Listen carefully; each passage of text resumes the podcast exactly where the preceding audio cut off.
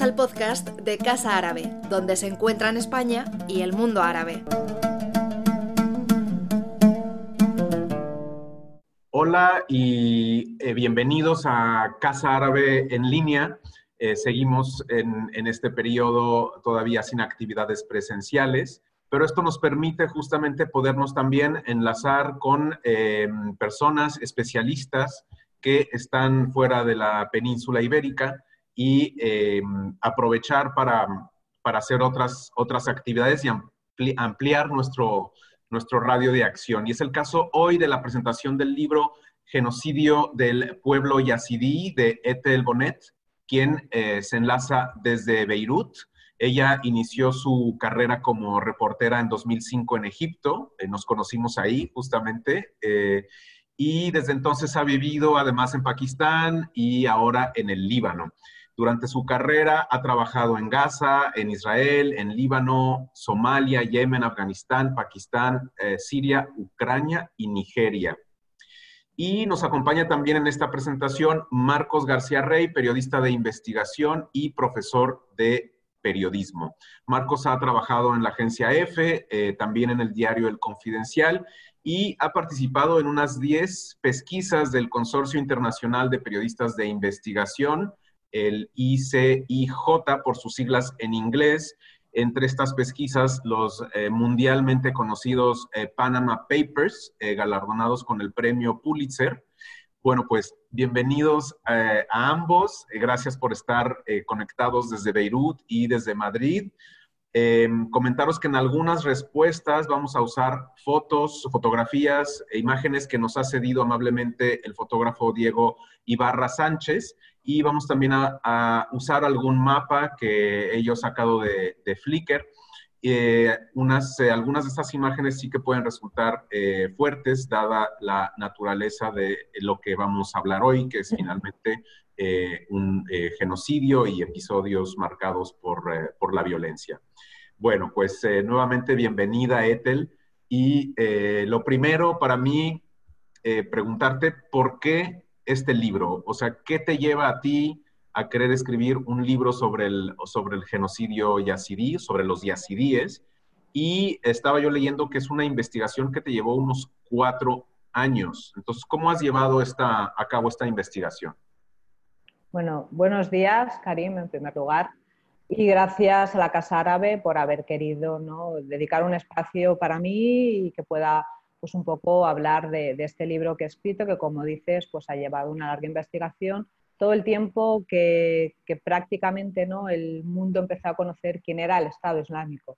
Yo precisamente empecé a trabajar el tema cuando eh, pues empecé como periodista a cubrir todas las conquistas que estaban haciendo el Estado Islámico en Irak y, y en Siria y me llamó mucho la atención este pueblo desconocido por, incluso por los periodistas que estaban atrapados en Sinjar y que el primero que dio la llamada de alarma porque había una catástrofe humanitaria fue el expresidente Obama y fue a partir de entonces ¿no? cuando realmente empezó lo que fue los primeros ataques de la comunidad internacional contra, contra el Estado Islámico. Fue después de que Barack Obama quisiera pues, eh, que esta gente que estaba en las montañas de Sinjar y estaban totalmente rodeados por los yihadistas y podía haber un genocidio, que él fue el primero también que utilizó esta palabra, empezó una campaña contra el Estado Islámico y yo creo que es la primera vez que podemos decir que Estados Unidos realmente lleva una operación militar en esta zona de Oriente Medio con fines humanitarios.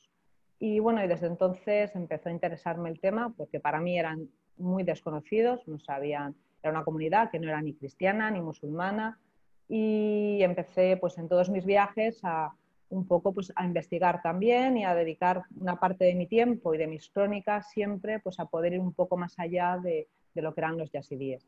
Y quien me dio realmente pues el, empuje final ¿no? para escribir el libro fue Gonzalo Sichar, que él es eh, de la editorial Última Línea, que precisamente estaba buscando gente para escribir una colección de genocidios y fue el momento en el que justo era el quinto aniversario de, del genocidio yazidí y me pareció un momento perfecto para tomarme en serio ¿no? y recopilar pues, todo el material que tenía y volver a Irak también, pues todo ese verano lo, lo dediqué a estar en Dohuk, a hacer entrevistas, investigaciones y al final pues el resultado ha sido, ha sido este libro. Eh, vamos a estar haciendo eh, preguntas eh, tanto Marcos como yo, así que Marcos te invito a hacer la, la siguiente pregunta. Le puedes quitar el, el botón del mute a tu micrófono, eso. Bueno, en primer lugar, eh, muchas gracias a Casa Árabe por invitarme a presentar este, este magnífico libro de, de Etel Bonet. Y, también muchas gracias a Etel por permitirme estar con, con, vosotros hoy y también con los lectores o potenciales lectores. Gracias a Etel por permitirme leer este, este libro en primicia que, que me ha enseñado eh, un montón sobre los yazidíes. Eh, precisamente yo creo que uno de los grandes eh, valores de este libro es que eh, Ethel es una reportera que, trabaja con las botas sobre el terreno ¿no? y que, ha estado con los yazidíes, que los ha entrevistado, que, ha hablado con ellos y que ha conocido de primera mano, eh, para luego contárnoslo a, los lectores, la tragedia de, esta minoría que para una gran mayoría de nosotros es, es, es desconocida tras la lectura del libro uno se da cuenta de que es una comunidad, la de los yazidíes, eh, que ha sido una de las comunidades eh, eh, trasquiladas por la historia, con, un montón de tragedias a sus espaldas.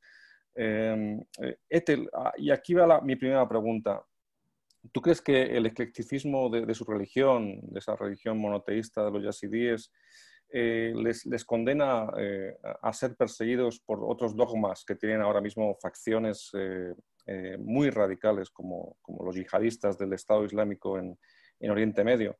¿Crees que ese dogma tan, tan raro quizás, tan ecléctico, tan sincrético, es una de las razones por las que los yazidíes están tan perseguidos a lo largo de la historia?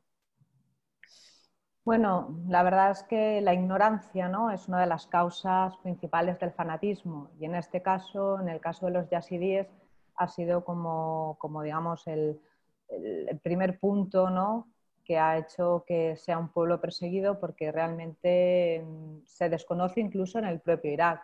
Los yazidíes, por la razón que sea, ha sido un pueblo que siempre que no ha sido un pueblo violento, que nunca ha querido conquistar y entonces siempre se han mantenido pues eh, un poco pues relegados, un poco confinados ¿no? en, su propia, en sus propias creencias, en su propia doctrina y principalmente una de las razones principales de por qué son tan desconocidos incluso en Irak es porque los yazidíes no pueden casarse entre, con otros grupos étnicos. Entonces todo eso es lo que hace que siempre estén aislados, ¿no? que estén aislados y a lo mejor por miedo a ellos mismos, pues siempre sus ritos han sido como un poco oscuros, ¿no? Y de ahí, pues, a que haya esas malas interpretaciones de que son adoradores del diablo, que es gente que pues, no puede comer lechuga, que es gente que no se ducha, ¿no? Dicen que los yazidíes nunca se duchan y entre los propios iraquíes, eh, si, por ejemplo, un café está mm, regido por, un yazidí, no irán a tomarse ahí el té o a fumarse un arguile porque, claro, son manos impuras. Entonces, todo eso ha hecho que sean pues unos parias, ¿no? unos marginados a lo largo de la historia y sobre todo en esta región donde siempre pues, ha primado eh, el Islam y sobre todo pues eso, las conquistas ¿no? que empezaron desde el siglo VII han sido perseguidos. Estamos hablando, hablé con Lokman Suleiman, que es un estudioso y además es como el cancelero ¿no? del templo de la Lis, y él decía que durante estos últimos 11 siglos, estamos hablando desde el siglo VII, cuando empezó pues eso, las conquistas del Islam, que murieron unos 20 millones de yazidíes. Ahora mismo nos suman más de 500.000.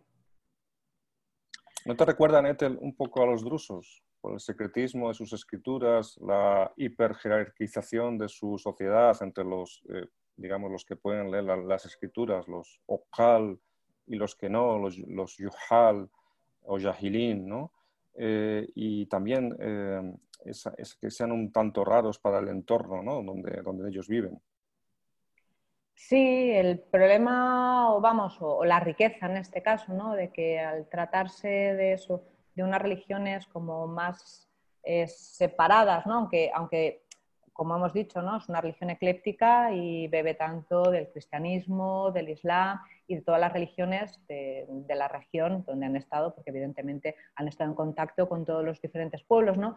Pero el mero hecho de que ellos, de que no haya esa conversión, o sea, principalmente yo creo que es lo que más, lo que más hace que, claro, que nadie pueda entrar dentro de esa comunidad ni que ellos puedan salir de la propia comunidad. Entonces eso, al igual que los drusos, pues claro, los hace los hace ser un poco pues mm, parias ¿no? y estar siempre separados del resto de las comunidades religiosas.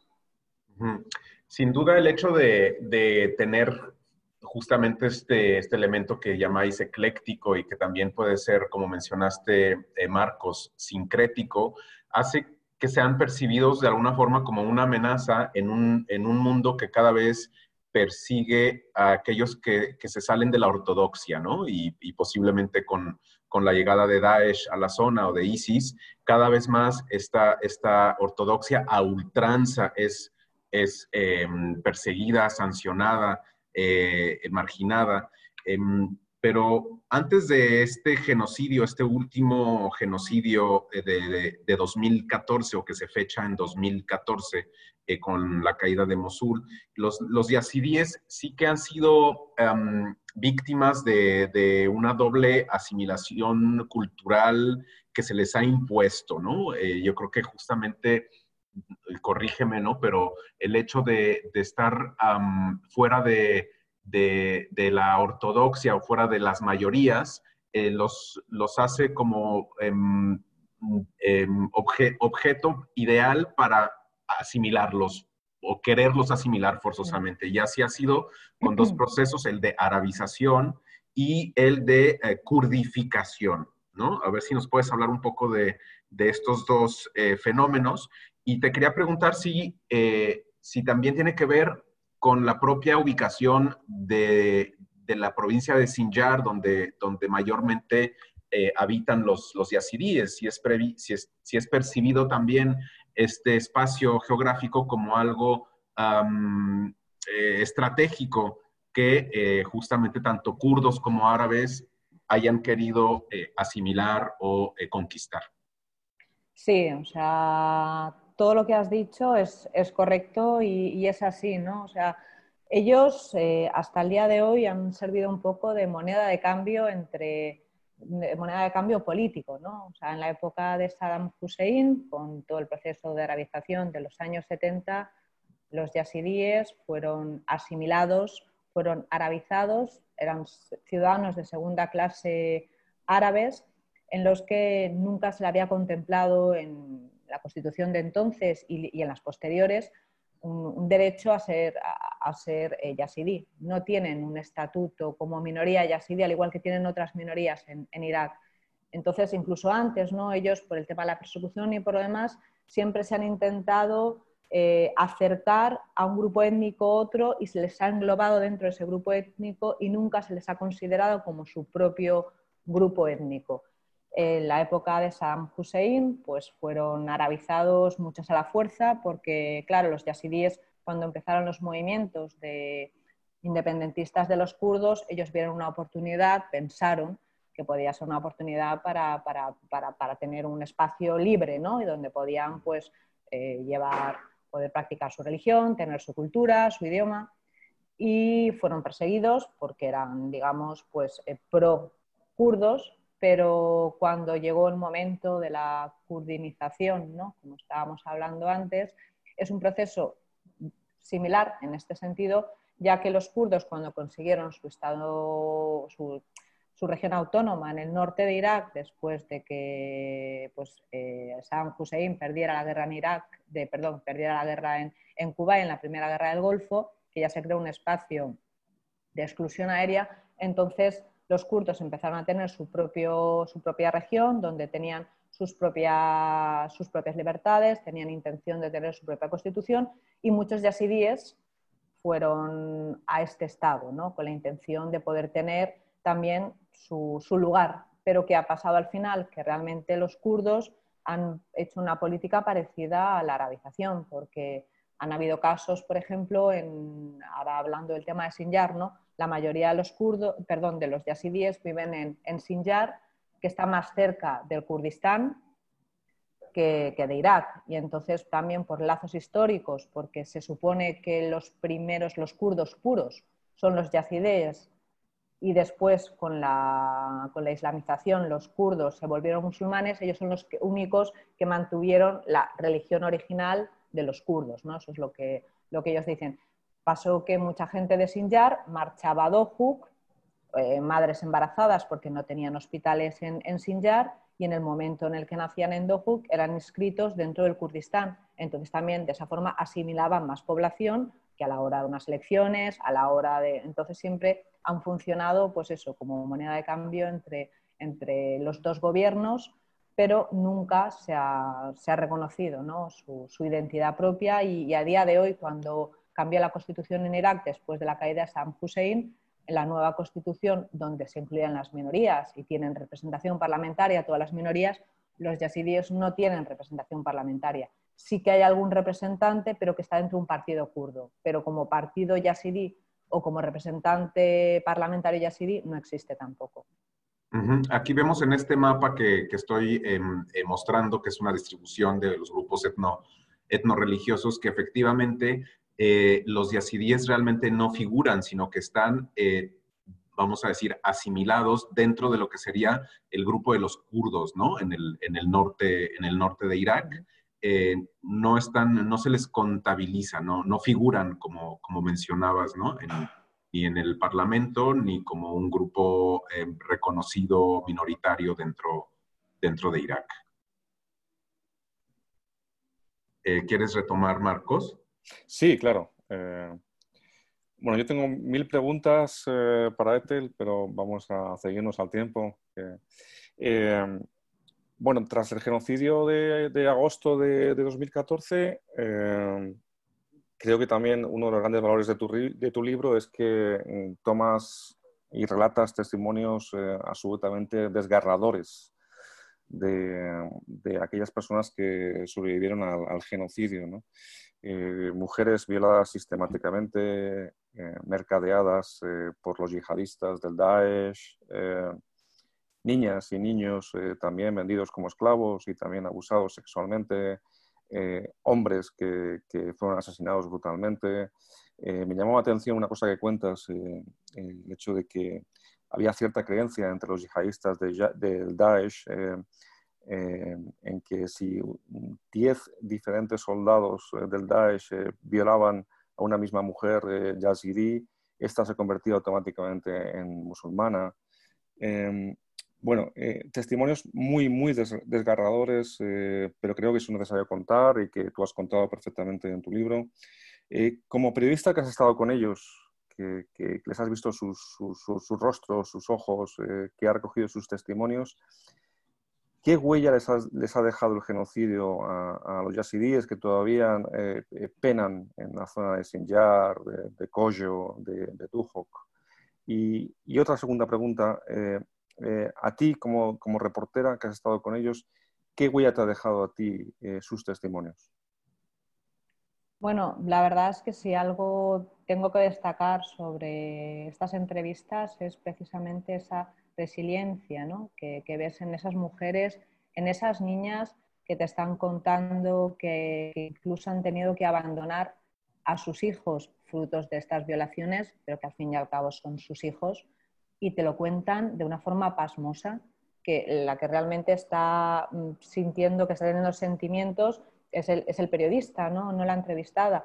Yo creo que también ha sido una forma un poco que tienen ellos de poder sobreponerse ¿no? a esta situación el, haber aceptado lo que ha pasado y seguir adelante. en la mayoría de casos de las mujeres, ellas evidentemente han tenido unos grandes traumas de lo que ha pasado, pero yo creo que también el hecho de que la comunidad yazidí haya decidido otra vez ¿no? admitirlas después de haber sido violadas, haber tenido contacto, haber sido casadas con, con, los yihadistas, en este caso musulmanes, algo que es totalmente prohibido en su religión y que, en muchos casos ha llevado a lapidaciones dentro de la propia comunidad. Si una mujer yazidí decidía casarse con un musulmán, esta forma ¿no? de, haberlas aceptado otra vez también un poco a ellas les ha ayudado a poder superar esa situación.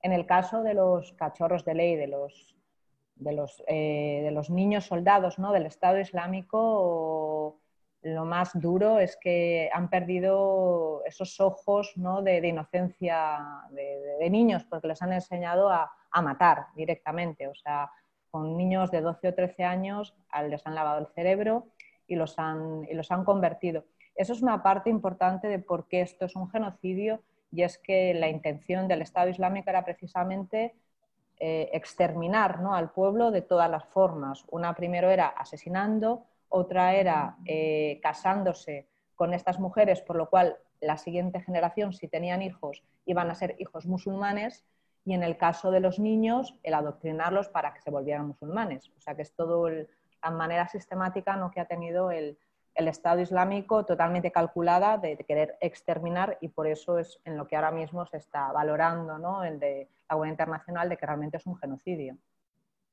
¿Y a ti como reportera qué, qué huella te ha dejado?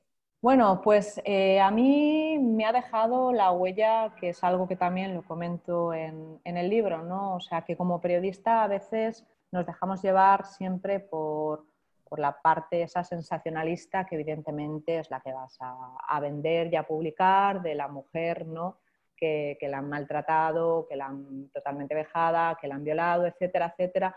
Entonces, claro, todo eso en el que hemos abusado demasiado los periodistas, ¿no? sin, sin, sin llegar a lo mejor a hablar de unas partes no sé, o sea, de profundizar más en el tema, sino quedarnos en la parte pues, más sensacionalista ¿no? de, esclava sexual, que el mero hecho del titular ya, ya, vende. ¿no? Esto también por parte de ellas, pues al final han llegado a, cansarse, ¿no? porque esperaban que a lo mejor al contar sus relatos, pues de alguna manera pudieran tener algún tipo de ayuda internacional, pero al final se ha quedado pues eso, en meras crónicas, en meras historias periodísticas, pero a la hora de la verdad los yazidíes siguen estando mm. en los campamentos de refugiados porque nadie les puede volver a Sinjar porque Sinjar está destruido y tampoco ni por la parte que hay interés ni la comunidad internacional tampoco tiene como un interés especial ahora mismo en que, en que ellos pues en invertir para que Sinjar pueda otra vez reconstruirse. Entonces pues al final ellos han, como dicen, han abierto las puertas ¿no? de, de todos sus secretos, de todos sus miedos y no han recibido nada a cambio. Entonces, pues la verdad es que cuando lo piensas ya no como periodista, sino en este caso analizado la situación en un libro, pues te das cuenta de, que se ha abusado ¿no? demasiado del cliché. Eh, yo la verdad es que también me ha sorprendido eh, uno de los capítulos en el que hablas, eh, del, del 74 genocidio. Es decir, que este es el número 74 en una serie de genocidios por las que ha pasado este, este pueblo yazidí. Eh, yo la verdad no era consciente de esta, de esta historia, eh, pero es cierto que indagando un poco, pues e, efectivamente aparecen en el Guardian también hace unos años que hablaban eh, de los 72 genocidios anteriores. Bueno, a mí me gustaría que nos hicieras un poco eh, un, recuento, o sea, a qué corresponden en, la, recta histórica estos, estos genocidios. O sea, es un, es un pueblo vapuleado desde cuándo, ¿no? Eh, porque, no, sé, para tratar de ubicarnos también si han sido muy recientes o si estamos hablando de milenios de, vamos, de marginación y de violencia. Bueno, estamos hablando desde el siglo VII, cuando empezó pues, la arabización, después del profeta Mahoma, empezó el proceso de arabización y evidentemente los yazidíes como pueblo minoritario pues siempre, siempre fueron asimilados ¿no? por los musulmanes. Eh, desde los primeros musulmanes, desde los omeyas, los abasíes, después pasando por los propios kurdos que ya habían sido arabizados y también mm, cometieron un montón de, masacres contra los yazidíes, después con el Imperio Otomano y la verdad es que prácticamente ha sido más pues todo el proceso de islamización, ¿no? donde, donde más han sufrido los yazidíes, que eran millones, ellos decían que eran millones hace pues, 11 siglos y como decía antes, a principios del, siglo XX, porque también participaron, les tocó participar en el genocidio armenio. Entonces, bueno, han estado, pues eso, desde los últimos 11 años siempre han sido eh, intentado exterminar, ¿no? Por cualquier, por cualquier civilización o por cualquier, en este, en este caso, pues eh, sí, una civilización que sea más islámica. Ha sido la, la, idea desde el principio hasta el fin. No sé por qué el, islamizar a los yazidíes. Aquí vemos una de las imágenes que desde luego es, es, bastante eh, perturbadora. Eh, de, qué es esta imagen en concreto, Ethel? No sé si nos lo puedes contar. Sí, esto es una de las fosas comunes que hay en, en Sinjar, en la ciudad de Sinjar, que la tomó Diego Ibarra Sánchez, que ha compartido pues bastantes de los viajes ¿no? que hemos hecho a Irak para, yo en mi caso, documentarlo como periodista y él como fotógrafo.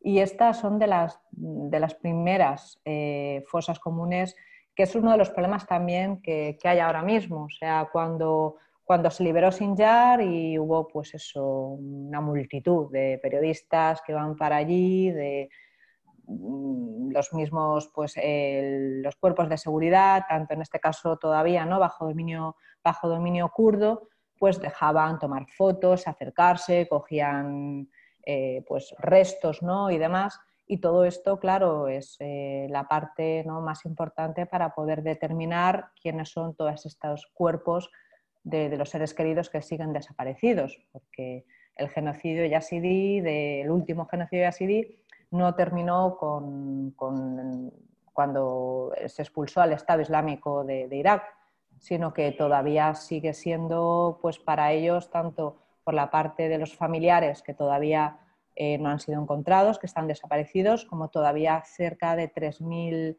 esclavas sexuales siguen estando en Siria. Entonces, claro, todas estas pruebas ¿no? para, poder determinar eh, pues, eh, dónde están los seres queridos pues, han sido pues, bastante mancilladas y aparte el problema de siempre, de estar entre las dos administraciones, por un lado los intereses de Irak y por otro lado los intereses del Kurdistán, han hecho que tampoco pueda haber eh, pues un, grupo que vaya a poder investigar, hasta que al final ya ha habido un grupo de Naciones Unidas, que es el que está liderando la investigación, que empezó el año pasado. Estás hablando que durante cinco años todos esos huesos han estado tirados allí y claro, y todo eso pues son pruebas que ahora mismo van a ralentizar ¿no? a la hora de poder encontrar pues, el ADN y poder organizar bien la gente que, que ha muerto o la gente que sigue desaparecida. Etel, una de las cosas que más me han gustado de tu libro es que eh, contextualizas el, genocidio de los yazidíes en, en, verano de 2014. Y eso me parece muy importante eh, para entender eh, este genocidio, ¿no? porque es evidente que las cosas en la historia no, pasan por, por casualidad. Eh, eh, cae el régimen de Saddam Hussein, eh, muere Saddam Hussein, los chiíes toman el poder en Irak, se suceden las, las guerras sectarias dentro del Islam entre chiíes y suníes. Y en esas guerras los yazidíes no cuentan para nada, son siempre víctimas. Cuando llega el Daesh a la zona de Sinjar y a otras aldeas de, esta zona de la provincia de Sinjar. Eh, eh, los peshmergas en principio iban a, ayudarles contra eh, los yihadistas del Daesh, pero llega un momento en que los soldados del Daesh llegan a Sinjar y a otras aldeas y los asidíes ni reciben el apoyo de los suníes ni de los peshmerga, quizás por falta de capacidad o falta de diligencia, y se quedan abandonados a su suerte.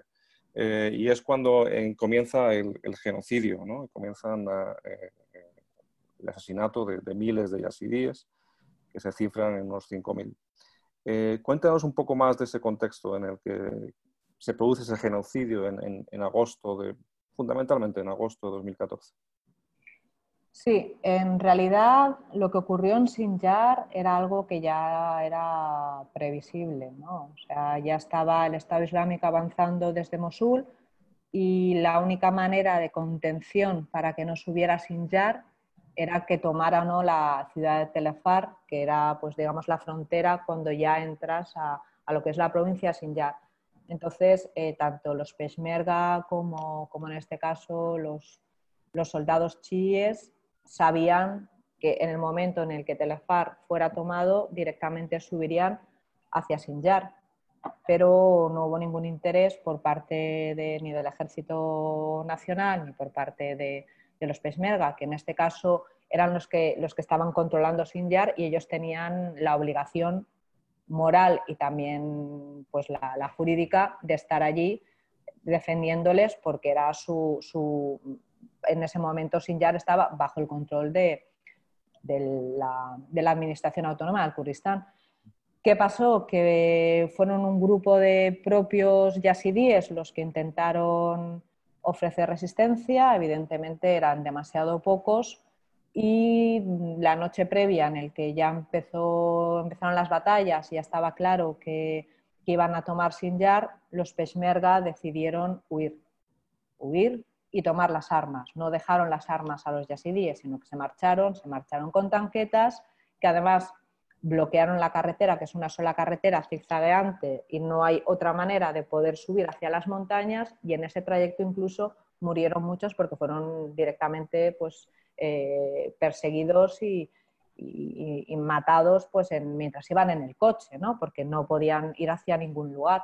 Y todo esto es algo que, pasó y hasta el día de hoy eh, los Peshmerga no han reconocido su, pues, responsabilidad de, haber huido. pero bueno, también ocurrió lo mismo que el, el ejército nacional, el ejército regular iraquí, se marchó directamente de Mosul cuando entraron un grupo de 200 yihadistas, o sea, que estás hablando de una ciudad de 5 millones. Entonces, claro, todo eso también ha permitido ¿no? que avanzara tan rápido por los propios intereses políticos entre, entre un bando y otro. En este caso, una zona como Mosul, que era principalmente suní, por lo cual mm, fue mm, pues una bienvenida ¿no? por parte de, de la población que fueran los mm, a salvarles el Estado Islámico cuando estaban reprimidos por el ejército iraquí, que era mayoritariamente chií. Y estas cuestiones de la historia reciente, pues claro, al final pues pasan factura en, este tipo de situaciones, ¿no? Y es lo que le pasó a los yazidíes. ¿Que se podría haber evitado? Probablemente no, pero sí que a lo mejor podría haber muerto menos gente. Estamos viendo una imagen, eh, Ethel, que yo no sé, igual nos la puedes em, explicar, pero me parece que justamente hace referencia a ese año, annus ese año fatídico para el, eh, para el, pueblo yazidí, o que marca un episodio más en su larga historia de genocidios, eh, que es la caída de Mosul, eh, bueno, que es en realidad en, en, julio, ¿no? Pero no sé el 8 de agosto exactamente qué es lo que, qué es lo que, lo que marca. Em, pero bueno, más allá de, esta imagen que nos vas a explicar ahora, eh, yo quería pues eh, eh, preguntarte mm, justamente cómo sobreviven los, los que se, han, que se han quedado, que quizás no han vuelto a sus casas, porque bueno, como decía, Sinjar está, está realmente devastada, pero algunos que no, que no han regresado y sin embargo escribes que ahora son, vamos a decir, libres. Muchos se han ido a otros países y han comenzado o han reconstruido sus vidas en países como Alemania o en Canadá, pero otros sí que siguen en, en, estos campos de refugiados en situaciones muy, muy precarias. No sé a qué, a qué vida pueden, pueden aspirar estos, estos yazidíes? ¿Están de alguna forma marcados como, como este tatuaje de la foto? Sí, bueno, esta es una historia realmente ¿no? que, que es como el resumen ¿no? del sufrimiento y de, este genocidio.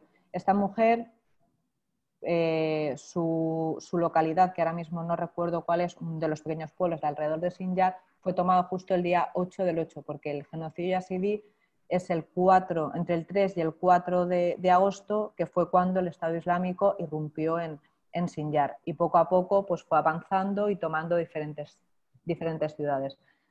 Y en su caso, ella tiene el tatuaje del día, que fue para ella su genocidio, que separó a esta mujer de su marido y de sus cinco hijos, de los cuales tres han sido tres chicas esclavas sexuales, dos de ellos eh, les ha tocado ser eh, yihadistas y su marido está desaparecido. Mm, uno de sus hijos y, las dos niñas pequeñas que estuvieron con ella han, regresado, pero todavía hay, tres, hay dos hijos o tres hijos suyos que siguen desaparecidos y luego también está su, marido. ¿no? Y entonces esta mujer es la que en cierta manera pues, resume todo, el, todo el drama del pueblo yazidí en, estos momentos, también como refugiada porque está en un campo de desplazados en, en Halke, una de las zonas del Kurdistán iraquí, donde están la mayoría, la mayoría de los refugiados yazidíes están viviendo en la ciudad de Dohu y en sus alrededores. Es donde está la mayoría de campamentos.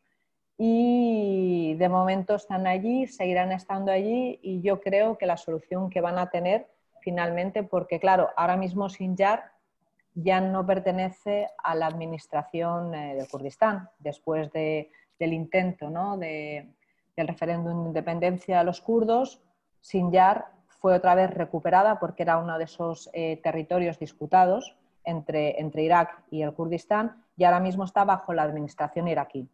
¿Qué pasa? Que los kurdos ya no tienen ninguna jurisprudencia ni nada que hacer en Sinjar, que es ahora mismo la administración iraquí y un montón de milicias que están en esa zona intentando controlarla. ¿no? Entonces, toda esta gente que se acá en el Kurdistán, yo creo que en un futuro al final van a crear su propio asentamiento en el Kurdistán y serán asimilados a la parte kurda y dejarán de ser, de, poder estar ¿no? de, vuelta sin Yar, porque de momento entre lo lento que está haciendo la reconstrucción y toda la parte pues, de problemas entre una administración y otra, pues mm, ha hecho que durante cinco años estén durmiendo y viviendo en campamentos y algunos ya, esos asentamientos ya empiezan a ser de ladrillo, ¿no? Lo que mm, yo veo que el final significará que vayan a sentarse en esa zona, como hay otras zonas de yazidíes dentro de, de Dofuk, alrededor donde están estos asentamientos, que son ya zonas yazidíes dentro de la administración del Kurdistán. Etel, eh, si no estoy mal documentado, eh, el único juicio hasta ahora eh, centrado contra criminales de ese genocidio yazidí se, produjo o, empezó en abril pasado en, en Frankfurt contra un yihadista del Daesh eh, por haber matado a, una mujer yazidí y haber esclavizado sexualmente también a su hija. Eh, tú cuentas en, tu libro que precisamente los, juicios que se han iniciado ya en Irak eh, contra los yihadistas del Daesh, sobre todo en, Erbil y en Bagdad, no se centran en las acusaciones en el genocidio yazidí, se centran en otras cosas, en otros crímenes de, de estos yihadistas. Eh, paralelamente, hay, como tú decías antes, existe una investigación iniciada por Naciones Unidas desde hace un año eh, del genocidio. Eh, en tu visión como, reportera y ya especialista en el tema del genocidio yazidí, ¿qué esperanzas hay para que haya juicios justos sobre el genocidio y para que estas víctimas, sobre todo las mujeres, sean reparadas, al menos en relación a la justicia? Bueno, la verdad es que ahora mismo la visión de futuro es bastante oscura, ¿no? O sea, el, primero, el primer problema que, hay para que no pueda evolucionar el tema de, juzgar ¿no? a, a, Daesh por los crímenes cometidos contra los yazidíes, específicamente no por los crímenes de lesa humanidad, sino como, como cargos de genocidio, que es lo que hicieron, es que Irak no, no ha firmado el protocolo para estar en la, Corte Internacional. Entonces, no hay, no hay ningún tipo de jurisdicción por parte del Tribunal Internacional para poder investigar lo que está ocurriendo en Irak por parte de Irak, evidentemente, que los yazidíes son lo que menos les importa a los iraquíes en este momento y a los kurdos tampoco, pues claro, todos los juicios que están habiendo, mm, en ningún momento se está tomando la, intención ¿no? de, que, de que puedan ser eh, pues contra los yazidíes y un poco hacia, hacia ese punto de vista, ¿no? hacia, hacia el genocidio y no hacia, hacia los crímenes que han cometido en, en general contra poblaciones, contra ciudades, contra, contra grupos étnicos, etcétera, etcétera. Eh, ahora mismo, además, otra de las razones es también las divisiones entre las dos administraciones que tampoco hace que se puedan unir las pruebas. Eh, los yazidíes también tienen miedo, tienen miedo de hablar porque creen que pueden tener consecuencias y todo eso hace que no haya ni siquiera pues, un, tribunal, se intentó, hubo un momento en que se, se, intentó crear un tribunal en Sinjar, pero por una parte era un tribunal eh, que pertenecía a Irak, entonces la parte kurda no quería dar todas las pruebas que tenían, que también está ocurriendo ahora mismo a la hora de encontrar el ADN para, para los desaparecidos todo el ADN lo está llevando una investigación por parte del Kurdistán, aunque se ha intentado hacer un equipo internacional y esta persona no quiere dar la información que tiene a Irak por todas sus rencillas entre, entre las dos administraciones. Entonces, claro, es una situación realmente, pues eso, ¿no? Muy, muy, muy negativa y muy desfavorable de que pueda realmente evolucionar tanto internacionalmente en un tribunal como, como, como forma nacional para que se pueda rendir justicia por lo que ha ocurrido contra, contra este pueblo. Em, hay una, em, hablando de este tema de llevar a, digamos, a los foros internacionales la causa del pueblo yazidí, sí que hubo en el 2016 eh, una, por lo menos una llamarada en la que vimos a dos activistas mujeres recibir el premio eh, Sájarov. en concreto es eh, Nadia Murad y Lamia Aji Bashar. ¿Crees que este tipo de... Mm, aquí tenemos a, Nadia, Nadia Murad, esta es una foto de, de la Unión Europea. Este tipo de, mm, digamos, em, aparición en eh, foros públicos, el propio premio, ¿crees que les ha, que les ha beneficiado eh, en algo a los, a los yazidíes o es simplemente una, una llamarada y los ha puesto también en algún, eh, en algún lugar vulnerable, sobre todo a estas personas que dan la cara? Bueno, eh, Nadia Murad mm, también ha ganado el Premio Nobel de la Paz el, año pasado. Pero la cuestión, precisamente, ¿no? desde el punto de vista de los propios yazidíes, lo han visto más como, un premio internacional que a la hora de la verdad a ellos no les ha llegado ni les ha servido para, poder seguir adelante con, su situación. ¿no? Nadia Murad sí que consiguió, pero ahí es donde se ha quedado todo el tema de la investigación de las fosas comunes. La investigación comenzó en Kosho, que es la ciudad donde ella estaba, y ha sido la única ciudad donde sí que han abierto las fosas comunes, pero todo el trabajo se ha paralizado después. Entonces, ¿hasta qué punto todos estos reconocimientos internacionales le sirven más a la ONU o a la Unión Europea que a los propios yazidíes? En este caso siguen sin ver ningún tipo de resultado, porque no, sigue avanzando el tema de la reconstrucción, en este caso ni de la investigación de las cosas comunes y demás. Entonces, pues sí, al menos el reconocimiento sí que ha abierto una pequeña esperanza, ¿no? De decir, estamos aquí, los yazidíes, ha habido un genocidio, pero nada más que para eso. Ethel, no sé si tenemos un poquito más de tiempo. Sí, adelante, Marcos. Un segundo nada más. A mí me llamó mucho la atención porque, claro, uno espera que una comunidad tan, tan reducida ya en número, ¿no? Eh, estamos hablando de quizás unos 350.000 miembros en, actualmente en lo que es el Kurdistán iraquí.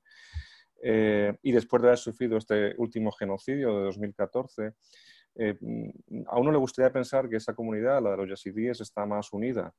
Eh, sin embargo, tú cuentas en, las últimas páginas de tu libro que, que precisamente ahora se han, establecido en ciudades como Sinjar eh, diferentes clanes y diferentes luchas entre los propios de asidíes. ¿no? Eh, y eso, evidentemente, uno como lector piensa que eso redunda negativamente incluso más en la, en investigación del genocidio de asidí. ¿Es esto cierto, Ethel?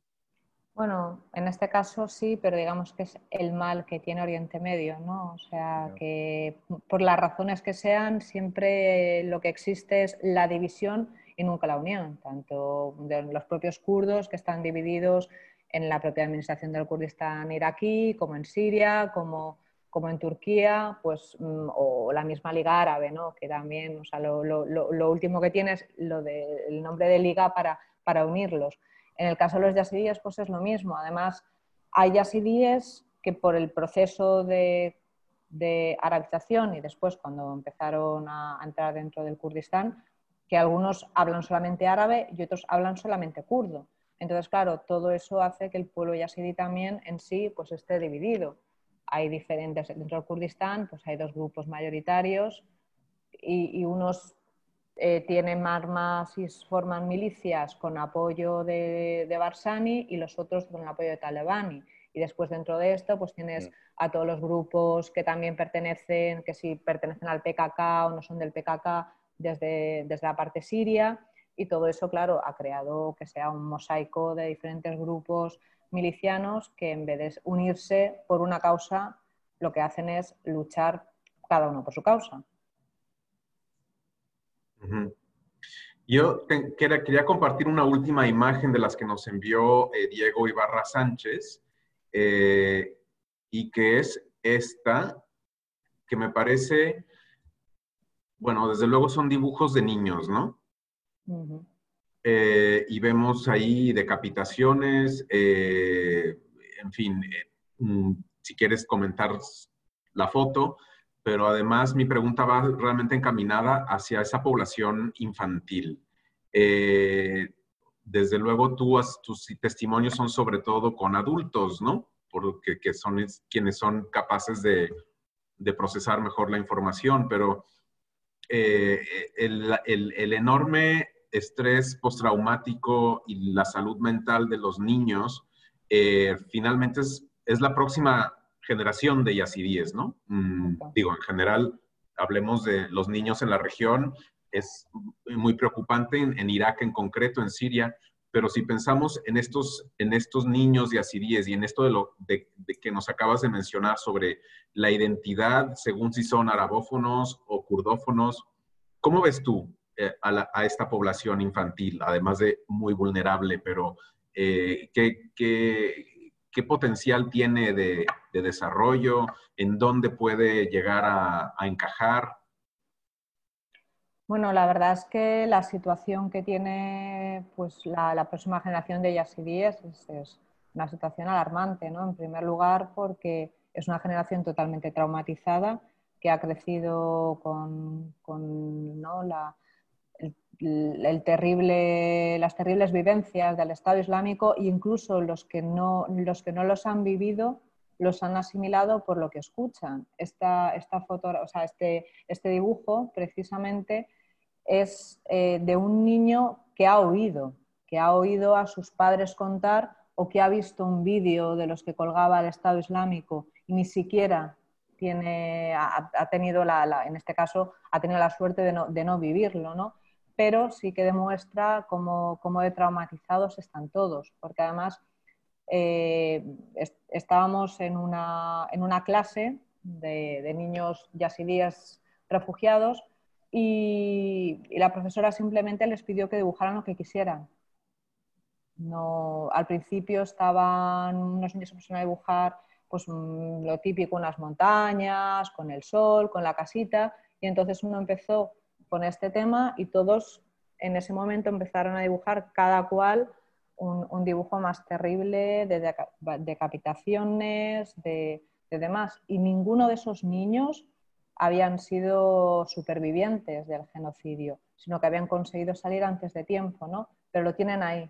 Entonces es una generación que está totalmente destrozada y en cierta manera desintegrada porque no están creciendo en su espacio real, sino que están en unos campamentos abandonados donde lo único que reciben es pues, unas clases cuando pueden de ayuda, entonces claro, ni siquiera su propia identidad pues la pueden desarrollar. ¿no? Y, la verdad es que hay, hay, ayuda psicológica, pero claro, muy limitada, porque las ONGs tampoco pueden tener un, llevar a todos los niños a sesiones y poder tener una, una ayuda psicológica, entonces es, una generación que realmente pues, va a pasar factura el día de mañana por, todo lo que están viviendo en la actualidad. ¿no? Marcos, no sé si tengas algún comentario o alguna última pregunta para Ethel. No, simplemente ya agradecer a Ethel que, me haya permitido eh, estar con vosotros hoy, también a Casa Árabe, y que me haya permitido leer el libro, que es un libro que a mí me ha enseñado mucho particularmente. Y desde mi humildad, eh, recomendárselo a todos los que nos estén eh, viendo, escuchando, porque yo personalmente, al menos, que me considero bastante bien informado sobre lo que acontece en el mundo árabe y en Oriente Próximo, eh, sobre los yazidíes eh, sabía muy poco y este libro de Ethel eh, me, ha enriquecido muchísimo. mi último comentario va sobre esa fotografía que estamos viendo ahora en pantalla, que me parece maravillosa, de Diego Ibarra, que ilustra muy bien la portada del libro y que ilustra muy bien, yo creo que lo que es la, el, estigma de este pueblo, y, sobre todo ese genocidio de 2014 que ha venido a, ahondar más la tragedia histórica del pueblo yazidi. Gracias a Casa Árabe y gracias a Ethel. Bien, eh, Ethel, eh, no sé si tengas algo más que, agregar. Eh, no, lo mismo, muchísimas gracias por haberme dado este espacio de poder un poco pues, explicar ¿no? el, de qué va el libro y poder un poco pues también hablar de este tema que es un tema que tampoco se conoce mucho en España y que, y que hasta ahora pues nunca ha habido, digamos, mm, creo, si no me equivoco, que es la, el primer libro que se ha escrito un poco pues más en profundidad lo que es esta comunidad, no fuera del genocidio de, de 2014, sino quiénes son estas mujeres ¿no? que están aquí enfrente con esos pañuelos en la cabeza y, a lo mejor cualquiera puede imaginar, pues no lo sé, que a lo mejor están llorando y, no, y simplemente es una fotografía robada en este caso porque era una zona donde no pueden entrar nada más que exclusivamente los yazidíes y tuvimos la suerte de poder entrar en el templo de la Lish y, bueno, mientras yo estaba hablando con, con el profesor Sulaiman, Diego estaba haciendo sus fotos, y consiguió entrar a esta parte que es una parte como de, de bautismo o, de limpieza ¿no? interior solamente reservado para las mujeres y es lo que, lo que representa esta fotografía de, de ser también ese hermetismo que solamente es algo reservado para, para, para ellos, ¿no? donde nadie más que los propios yazidíes pueden entrar, pues tiene ese, ese valor aparte de, de algo que es, que es como muy privado. Bueno, eh, yo en cualquier caso también, em, bueno, felicitarte y, recomendar este libro de la editorial eh, Última Línea, que está disponible además en, la librería Valquís de, Casa Árabe. Mm, no sé si, me imagino que también se puede eh, comprar online.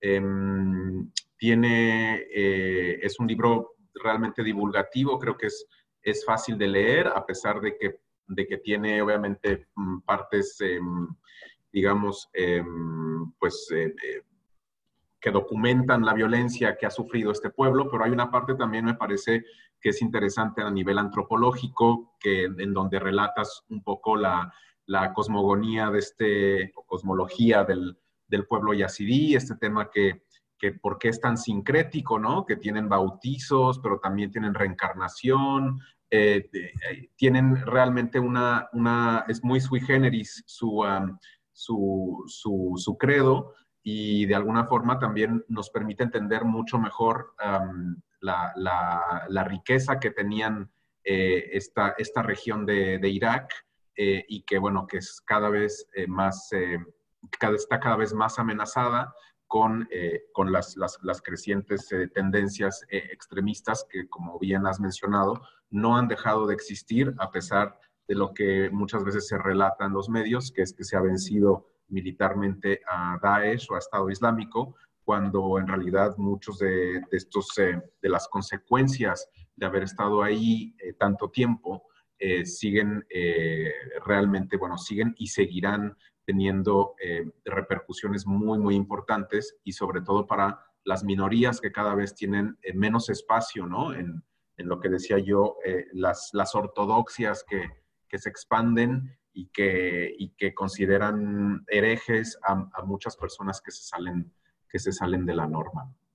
Entonces, bueno, pues Genocidio del Pueblo Yazirí de Ethel Bonet eh, ha estado aquí hoy en, en Casa Árabe. Em, lo podéis, como decía yo, adquirir con un pequeño descuento en la librería Valquís en estos días. Pronto vamos a cerrar por la pausa del verano, pero eh, lo pueden igual adquirir online y eh, si no, a la vuelta también a principios de septiembre. Muchas gracias a Marcos García Rey y a Etel Bonet que se ha conectado desde Beirut. Esperamos verlos pronto por aquí en Madrid en plan presencial, ojalá, a ver si nos lo permite eh, la COVID. Sí, pues lo mismo. gracias. Muchísimas gracias, Karim, y gracias, Marcos, por también haber dado tu tiempo para, para estar con nosotros. Un placer. Muchas gracias. Hasta pronto. Hasta pronto.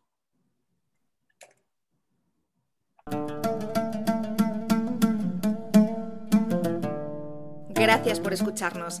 Si quieres estar al corriente de todas nuestras actividades, consulta nuestra página web en www.casaarabe.es.